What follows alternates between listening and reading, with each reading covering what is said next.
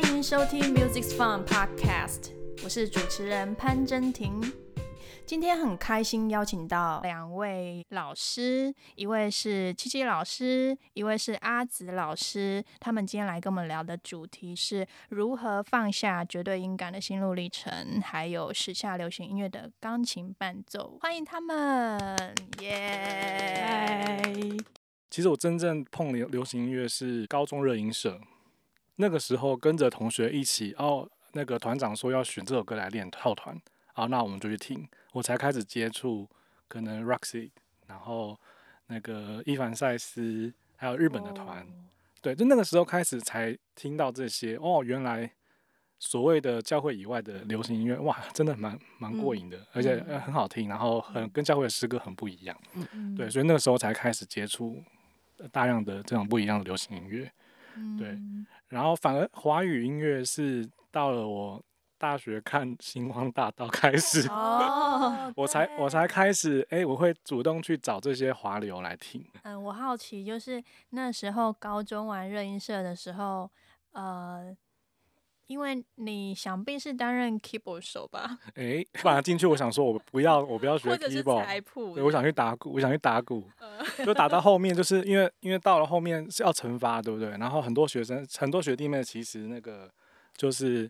会开始退团，就是只剩下几个主流主力团会留下来，嗯，就大家都就是所有的就是以这些团去去筹备那个惩罚，那到最后就是没有 keyboard 手了，然后鼓手很多，那那大家就说好，那就你就是一定要去当 keyboard 手，那我就好，那就又回来当 keyboard 手了，对，所以我那时候我们我们社团我们学校社团出三团。我是其中两团的 keyboard 手，哇，对，然后对，这就最后又变成 keyboard 手，对啊，嗯，乐团最缺的就是 keyboard 手，因为呃，弹古典钢琴的人很多哦，对，但是呃，如果真的做到 cover，就是。嗯，可能他本身也要喜欢那样的音乐性或那样的曲风，或者是说他没有要朝音乐班，他有时间跟你嘎团这样子。嗯，对，所以当 keyboard 手通常都是音乐底子应该是比较早一点培养起来的，所以他常常要担任采谱或者是写谱，他的工作量大部分啦，不能说百分之百，对，是乐团里面就是。那个负载量稍微大一点的那一位，嗯嗯，我们教会就是由刚那个键盘手，嗯，负责去统筹，可能采谱跟整个编曲编制怎么分配，所有乐手都看他，所以压力很大，是很享受在这个过程。嗯，哇哦，谢谢两位跟我们聊你们的音乐历程。那阿紫今天是不是想？跟我们聊一个主题，就是你是如何放下绝对音感的？因为以你是呃小时候念音乐班来讲的话，通常是绝对音感是比较有优势的，对不对？是不是这样说？嗯，我觉得绝对音感应该是可以靠后天训练，可是我觉得我自己比较像是天生的。哇，天生神力！哇，羡慕。可是，在流行音乐，我觉得绝对音感是还好的，对。就是，呃，因为其实我，呃，在开始接触就是乐次方的时候，我不知道阿珍老师有没有印象。我其实之最一开始在练流行钢琴的时候，我大概从绝对音感跨到相对音感，大概花了一年的时间。嗯，就是因为一开始我们会用就是钢电子钢琴的那个 transpose 的的功能。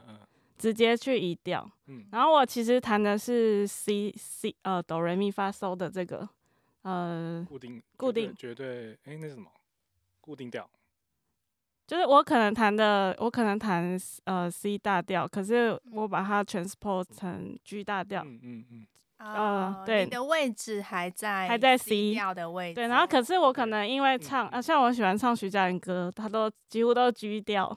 对，然后可是我弹的 C 大调位置，然后当时我就很 confused，就是我弹出来，我弹的键明明就是哆这个键，可是它发出来的声音是 G，对，它发出来的是 G，然后我就觉得这到底是什么？然后我其实每一天都很痛苦的在练琴，虽然虽然就是阿珍老师在书里面有讲到，就是徒要徒手移调，可是为什么我还是当时会练 transpose？是因为如果你移到 G 调，它可能就会太低或太高，对，所以是。对。你的转位都要再改变。对对，所以那可能又是另外一个。就是可能跟你的声音又不合，所以等于说 transpose 跟徒手一调其实要搭配的。嗯然后我就觉得呃不行，我就我如果要练流行音乐，我如果要教人家，我一定要自己去突破。嗯嗯。所以我是真的老老实实的练练习了一年，才嗯才能够欺骗自己到变成相对应的。哇，没有想到会因为 transpose 这个按键。在好像从很早期的数位钢琴或者是一些只要 keyboard 类的，他们都有这个功能，就是方便嘛。嗯嗯，对，就是方便，所以它应该是对大家或是现场演出是很有帮助一个按钮，嗯，一个功能。但是我没有想到，就是对绝对音感的人。会发生这样的情况，嗯嗯，对，因为其实不止你，我也有遇过其他的学生，他们也是没有办法按那个原本以为的那个音出现了其他的音，嗯对，那再来就是他的可能他在那个调的转位跟到另外一个调的转位位置又。不一样，好像变成两件事情都要练，像你刚刚讲的，两件事情都要练，他才有办法去把他脑脑子里想的东西成立。嗯，对对，好像会遇到这样的困难，就是可能要不是眼睛闭起来，嗯，对，要不就是骗自己的手指，对 对，因为我觉得弹钢琴的人应该都会有手指记忆。就是因为后面都会练到，你只要看着谱，就是用手摸就可以。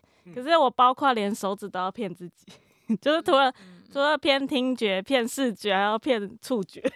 对对，所以就是其实这这蛮是一个我对我来说是一个古典跨流行一个蛮困难的过程。嗯，对，嗯，了解。像其实这个功能在，如果你是。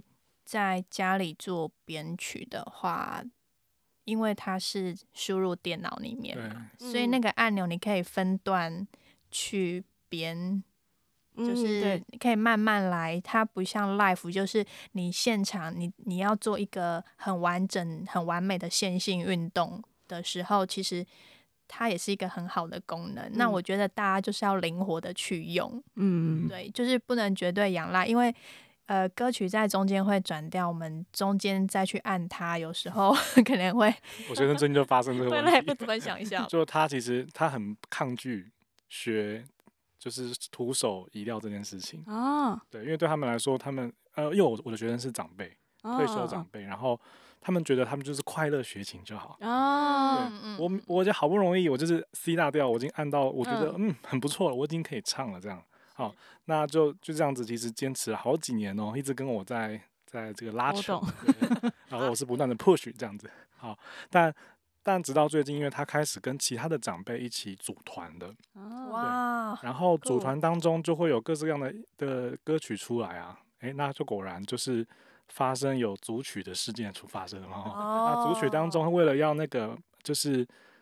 衔接的好，或是它的张力够，所以它一定会做转中，就是歌曲当中的移调，对，所以就发生他来不及移调这件事情，或者是说，好，那我就先移，那移完了之后，他要再移，他就会他会错乱，他接下来那个新的调，他的和弦要怎么去去去设计或怎么按？